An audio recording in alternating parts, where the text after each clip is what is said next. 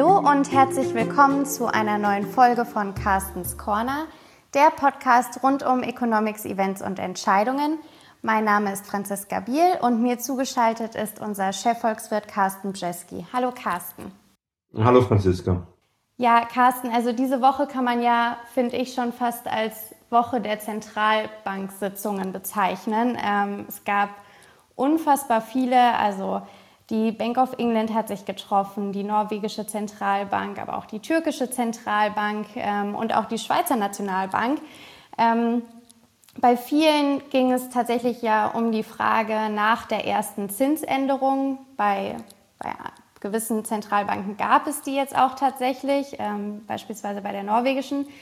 Ähm, aber natürlich hat sich ja auch die US-amerikanische Zentralbank, die Fed, getroffen. Und das ist natürlich ein Ereignis, auf das die Märkte immer mit großer Spannung schauen. Ähm, jetzt gab es ja keine wirkliche Änderung der Geldpolitik für den Moment. Das war ja auch so erwartet worden. Aber was ist denn passiert? Was gab es denn trotzdem für Änderungen? Ja, ich meine, das, das erste Schöne an dieser Woche ist ja, dass wir die sich immer vor allem mit der Europäischen Zentralbank beschäftigen, mal gesehen haben, dass, dass Notenbanken wirklich auch noch Zinsen äh, anheben oder senken können. Das äh, würde man ja fast kaum noch glauben, wenn man sich immer nur mit der EZB beschäftigt. Was du schon gesagt hast, wir haben sogar ein paar Zinserhöhungen in Norwegen gehabt, äh, Türkei Zinssenkung. Also ähm, so außerhalb der Eurozone geht's doch mal rauf und runter, das ist schon mal positiv. Ähm, aber natürlich das Allerwichtigste war die FED-Sitzung. Und ähm, ich denke, was wir bei der FED-Sitzung jetzt gesehen haben, ist, dass sie sich wirklich ganz, ganz langsam zu diesem sogenannten Tapering, dem, dem Abbau des Anleihenkaufprogramms hinbewegen. wir haben ja auch schon so häufig darüber gesprochen, ähm, ja, den ganzen Sommer darüber haben wir gesprochen, ja, in Jackson Hole Ende August, ja, da, das, da müsst ihr aufpassen, dass die ein, ein, ein Meilenstein wieder auf dem Weg in den Ausstieg aus der lockeren Geldpolitik dem war auch sowas, war ein sehr vorsichtiger. Man konnte daran erinnern, dass, äh, dass Powell jetzt nicht irgendwie angekündigt hat, dass die äh, Fed damit anfängt, aber auch wieder die erste Hinweise gegeben. Also ich muss sagen, dass das Powell das ja wirklich immer sehr, sehr gut macht. Ja, einfach leichte Hinweise geben, doch ein bisschen unverbindlich bleiben, aber trotzdem immer wieder Stück für Stück ähm, die, die Markterwartung damit beeinflussen und äh, in die richtige Richtung zu schieben. So, was wir jetzt bekommen haben diese Woche von der FED war eigentlich nur boah, in, in, in, in FED-Sprech eine ziemlich deutliche Ankündigung, nämlich, ähm, dass Paul davon ausgeht, dass, äh, dass der Anfang von einem Abbau des Anleihenkaufprogramms noch dieses Jahr stattfinden wird und äh, dass man auch davon ausgeht, dass die Zinsen noch vor dem Ende von 2022 zum ersten Mal erhöht werden können. Das ist erstmal eine starke Ansage. Ähm, und ähm, die Märkte interessanterweise haben es auch ziemlich gut verkraftet. Ja, jetzt kein, kein, keine Kurskorrektur, ähm, sondern eigentlich eher fast ein bisschen, ja, was interessanter, ein bisschen ein Aufatmen, dass eigentlich nichts anderes eingetreten ist als das, was alle schon die ganze Zeit erwarten, nämlich ein sehr stetiger, langsamer, ähm, sanfter Abbau von einem Anleihenkaufprogramm und dann in der Tat, wenn alles so bleibt, wenn es nicht irgendwelche anderen ähm, Covid-Varianten noch gibt, dass wir dann zum Ende des Jahres 2022 auch über die erste Leitzinserhöhung in den USA gesprochen haben werden. Ja, und dann ist das da ja auch sicherlich ähm, so ein bisschen auch die gute Kommunikation, die du zu Anfang erwähnt hast, dass es da jetzt eben keine starke ähm, Reaktion eben an den Zinsmärkten gegeben hat. Wenn man jetzt davon ausgeht, von dieser schrittweisen Reduzierung, wann könnte denn dann das Ende dieses Abbaus eintreffen? Also ist das dann ja, Anfang des nächsten Jahres oder bewegt sich das dann doch eher nochmal in Richtung Mitte? Das wird sich eher Richtung Mitte bewegen. Ja. Wir dürfen nicht vergessen, aktuell kauft die Fed für so ungefähr 120 Milliarden Dollar jeden Monat Anleihen. Ähm, wir haben gesehen, bei, bei dem letzten Mal, als, als die Anleihenkäufe zurückgefahren wurden, da hat man das so in, in Zehner Milliarden Schritten gemacht. Ähm, angesichts der Tatsache, dass jetzt doch der Inflationsdruck höher ist, die Wirtschaft auch schon wieder vor Krisenniveau erreicht hat ähm, und auch der Arbeitsmarkt auch ordentlich läuft, ist eher davon auszugehen, dass, ähm, dass wir jetzt so 15er Schritte bekommen werden Und äh, wenn 15er Schritte entweder im Oktober oder im November losgehen, ja, braucht man nicht lang zu rechnen, dann sind wir halt äh, irgendwo im Frühsommer, dass das Anleihenkaufprogramm auch beendet wurde. Und dann hat man halt immer auch noch ein bisschen Zeit vor der ersten Leitzinserhöhung. Das ist ja auch so, dass, ähm, ja, das war ja auch eine der Aussagen bei Jackson Hole von, äh, von Jerome Powell, nämlich dass jetzt ein Abbau des Anleihenkaufprogramms nicht automatisch zu einer Leitzinserhöhung führt, sondern dass es dann auch zwischen diesen beiden Programmen ähm, eine, eine kleine Pause geben könnte. Und das passt halt genau da rein. Also im Sommer nächsten Jahr ist, ist es vorbei mit Anleihenkäufen in den USA. Dann eine kurze Pause, schauen, wie sich alles bewegt und dann ganz langsam anfangen, ähm, diesen Normalisierungspfad der Zinsen einzuläuten. Und den dann eben Richtung Wintermonate des nächsten Jahres. Ja, da müssen wir mal aufpassen, wie, wie weit wir jetzt schon in die Zukunft schauen können. Ja, da gibt es natürlich jetzt immer ähm, viele, viele Szenarien, auch von, von Analysten. Das ist halt die Frage, ja, und wenn es dann erstmal losgeht, wie lange geht es dann weiter? Ja, wie viele Zinsschritte können wir dann in den Jahren danach erwarten? Ähm, da darf man nie vergessen, dass eigentlich all solche Prognosen eigentlich nur eine, eine Extrapolierung der aktuellen Situation sind. Also ich werde immer vorsichtig damit.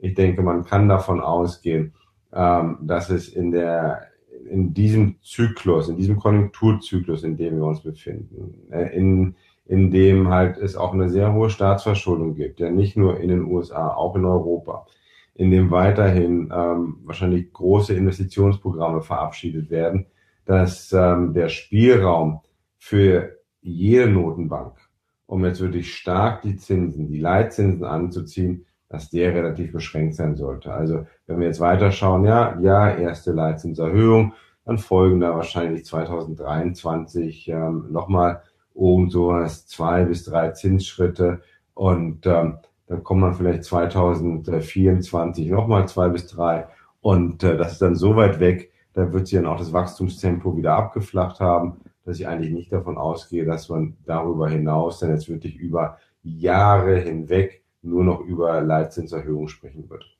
Jetzt hast du es ja auch gerade schon angesprochen, es ist natürlich schwierig, besonders im aktuellen Umfeld, super weit in die Zukunft zu schauen oder zu prognostizieren.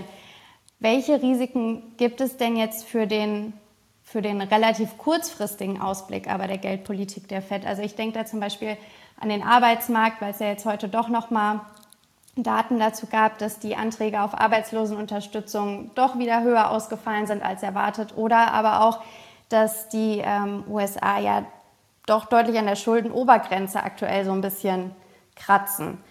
Könnte das den Ausblick äh, dann nochmal ändern? Ja, ist natürlich schwierig, wieder aus, aus der Sache, aus der Geschichte rauszukommen ähm, für, für die Fed. Ja, ganz wichtig ist der Arbeitsmarkt.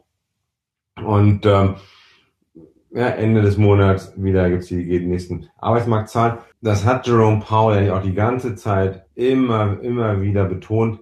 Ähm, der Arbeitsmarkt ist eigentlich aktuell die wichtigste Variable für die Fed. Ähm, wir wissen auch, ne, das kommt immer mit einer Verzögerung an, ähm, die realwirtschaftliche Entwicklung auf, den, auf den Arbeitsmarkt. Wir wissen auch von, von der FED, sie hat natürlich auch dieses ähm, doppelte Mandat, wo es auch darum geht, um Vollbeschäftigung zu erreichen. Wir wissen also auch von der FED aus der Vergangenheit, dass sie immer wieder gesagt haben, ähm, wir wollen eigentlich auch mit unserer Geldpolitik ähm, unterstützen, dass wir nicht nur zu der Vollbeschäftigung kommen, sondern dass eigentlich auch in den, in den schlecht oder niedrig bezahlten Jobs ähm, die Gehälter ein bisschen steigen sollen. Das war ja immer dieser, dieser eingebaute äh, Hang, um eigentlich eher zu lockere Geldpolitik zu haben.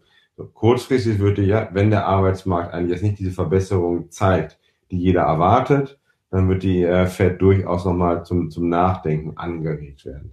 Ähm, andere Faktoren, denke ich, wird es nicht geben, ja, weil sich die Fed jetzt doch mit dieser Aussage von dieser Woche so weit aus dem Fenster gelehnt hat, dass man halt, und, und, und er auch die, die Märkte darauf vorbereitet hat. Also hat er es hat gar keine Angst mehr vor einer ersten Normalisierungswelle durch die FED. Von daher, wenn man dann jetzt wieder eigentlich einen, einen Schritt zurück macht, einen Rückzieher machen würde, würde man wahrscheinlich eher wieder für Sorgenfalten an den Finanzmärkten sorgen, für ein bisschen Unruhe, weil, uh, was sieht die FED jetzt in der, in der Realwirtschaft, was wir nicht sehen.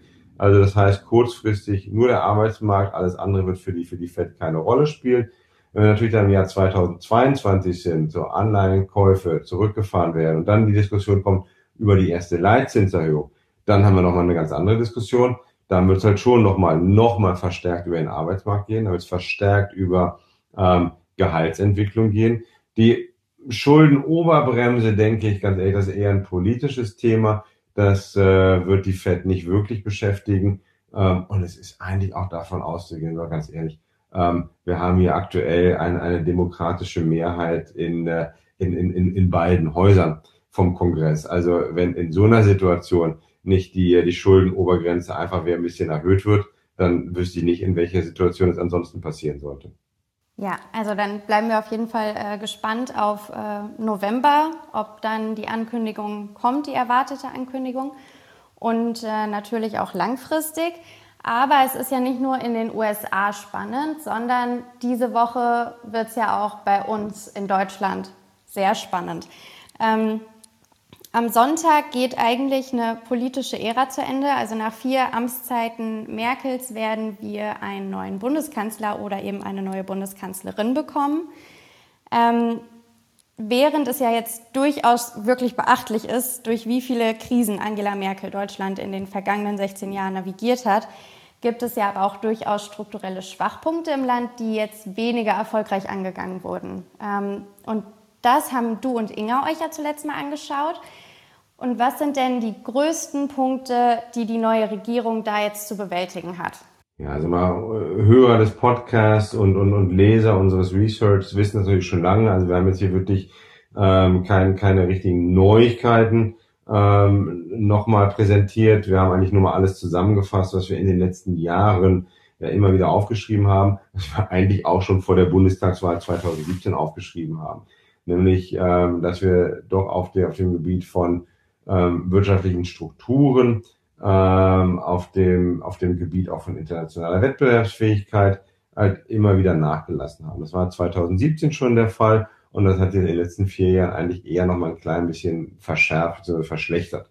Ähm, schön ist auch, dass ähm, ja, doch der, der bekannte The Economist ähm, diese Woche eigentlich genau das gleiche Thema auch aufbereitet hat, war glaube ich sogar Titelstory im, im, im Economist ähm, über dann doch den, ne, den, den wirtschaftlichen Abstieg ähm, von, von Deutschland. Ähm, ich werde immer vorsichtig, ja, man muss auch aufpassen, man muss nicht zu schwarz malen, das ist auch so. Ja, die, die deutsche Wirtschaft lässt sich nicht immer nur in ein paar Quotes ähm, umschreiben. Die deutsche Wirtschaft ist auch viel zu ähm, ja, vielseitig, vielschichtig, dass es nicht immer nur himmelhoch jauchzendes oder zu Tode betrübt ist. Aber das, was wir uns angeschaut haben, waren eigentlich die, die, die bekannten wirtschaftspolitischen Schlagwörter, also Digitalisierung, ja, hundertmal hoch und runter gebetet, auch hier in diesem Podcast. Sieht man einfach, äh, selbst im europäischen Vergleich, Mittelmaß. Ja, wir wollen gar nicht den Vergleich ziehen mit, ähm, mit irgendwie ähm, Stadtstaaten oder, ähm, oder den, den USA. Also da deutlicher Nachholbedarf immer noch. Das Einzige, was eigentlich in den letzten vier Jahren erreicht wurde, war, dass die Lücke zu den starken Ländern in der Digitalisierung nicht noch größer geworden ist, ist stabil geblieben. Ähm, das andere Thema ist natürlich auch, was wir alle auch in der Pandemie in Deutschland gelernt haben, ähm, Bildung. Ja, auch, auch hier haben wir in den, in den letzten Jahren eigentlich wieder neue Rückstände ähm, aufgelaufen. Und ähm, auch hier ist natürlich wieder der Punkt Digitalisierung, Investition, ja, äußern sich auch in eher einer etwas zurückbleibenden, ähm, in einem zurückbleibenden Bildungsniveau im internationalen Vergleich. Warum, warum ist das wichtig? Weil wir natürlich, äh, wir, wir brauchen Innovation, wir brauchen Forschung und Entwicklung. Und äh, wenn wir das nicht selber haben, ähm, dann, dann müssen wir uns das von außen hereinholen. Ja, schöner wäre es, wenn wir das über die eigene Bildung und die eigenen Bildungssysteme hinbekommen könnten. Ähm, so, was, was natürlich dann auch noch fehlt, ist, ist allgemein, das steht ja über all den Sachen eigentlich, der Investitionsstau der letzten Jahre. Das hat sich ähm, ein bisschen verbessert, muss man auch ganz ehrlich sagen. Von daher, es ist nicht nur schwarz und weiß. Wir haben ja auch schon eigentlich kurz vor der Pandemie gesehen, dass es ein Umdenken gab in Berlin, ja, als äh, zum Beispiel ein, ein, ein deutsches Klimapaket verabschiedet wurde, als ein kleines Investitionspaket verabschiedet wurde. Also ähm, da sehen wir auch, es, es hat sich doch ähm, schon in die richtige Richtung bewegt.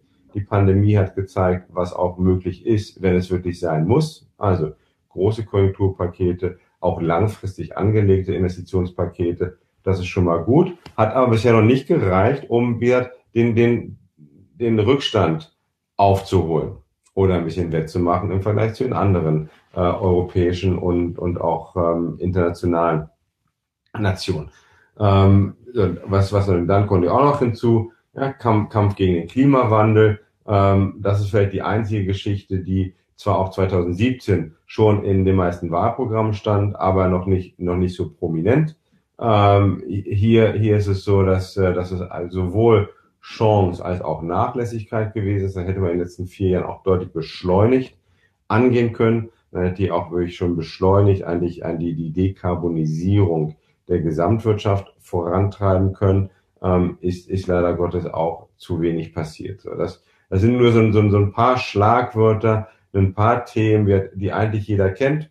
Ja, äh, wir könnten noch reinschmeißen äh, Rentensysteme, demografischer Wandel.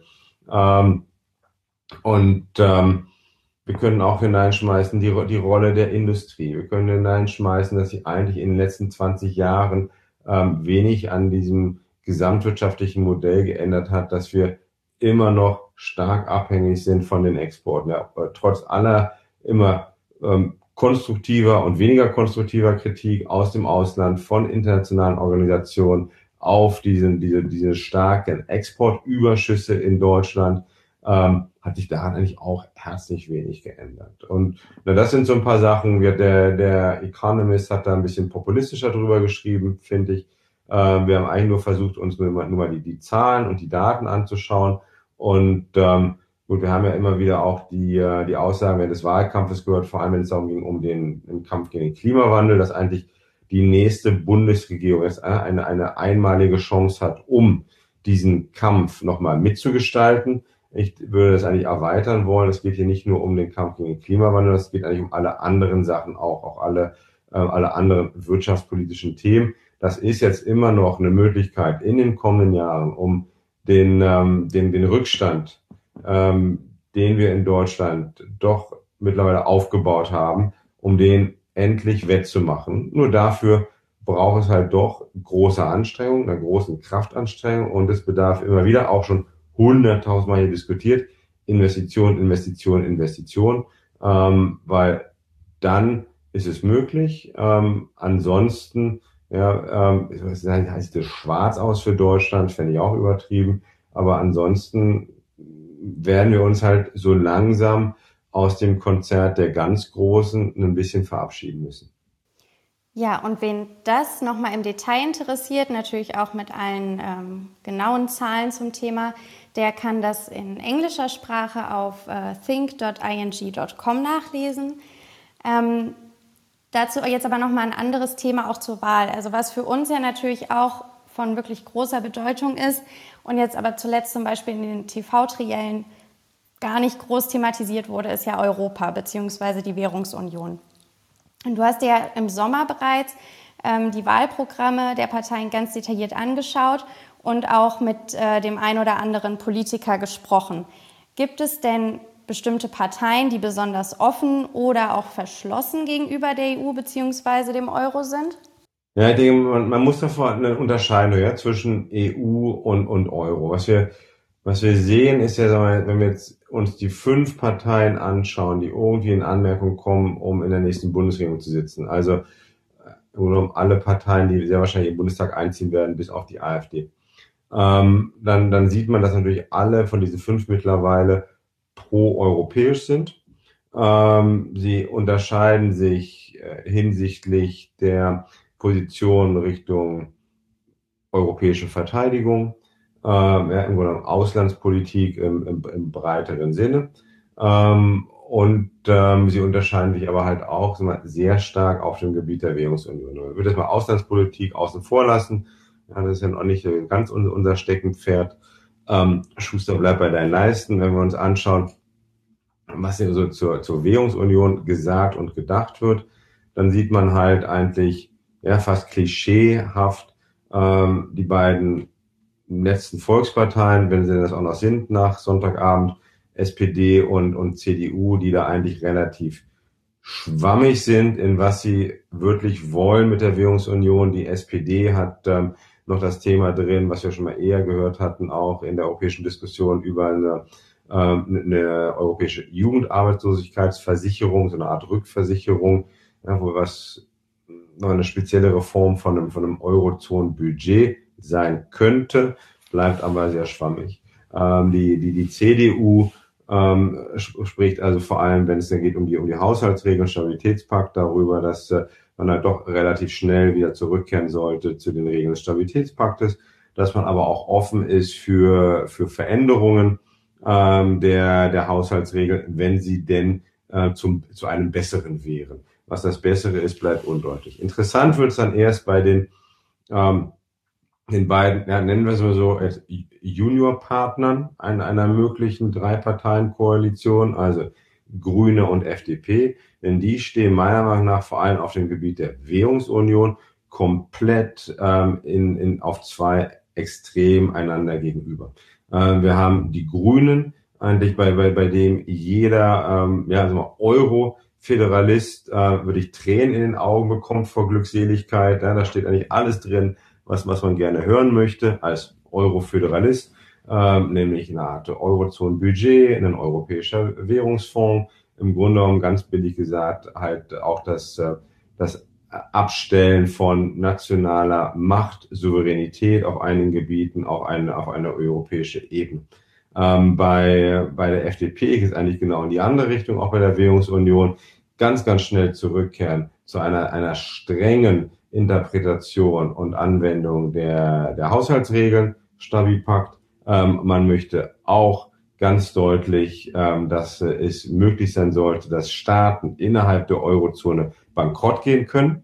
Geregelt, ja, wie geregelt aussehen wird, keine Ahnung. Aber da, da bedient man eigentlich doch so ein bisschen das, ähm, das Sentiment gegen Transferunion, Schuldenunion. Also wir kommen da eigentlich wieder zurück zum Prinzip des, ähm, der, der No-Bailout-Regel in den europäischen Verträgen, von der wir ja gesehen haben, dass sie auch während der, der, der Euro- und Griechenland-Krise nicht richtig funktioniert hat. So, also für mich wird es unheimlich schwer, wenn wir doch davon ausgehen, dass vielleicht die, die wahrscheinlichsten Koalitionsoptionen sind, entweder Ampel oder Jamaika, das heißt in beiden Fällen Grüne und FDP zusammen in einer Koalition, entweder mit SPD oder mit CDU, sehe ich nicht, wie man sich ja einigen könnte auf, äh, auf Standpunkte innerhalb äh, oder was möchte man mit der Währungsunion in den kommenden Jahren machen. Man neutralisiert sich eigentlich äh, mit diesen komplett entgegengesetzten Standpunkten,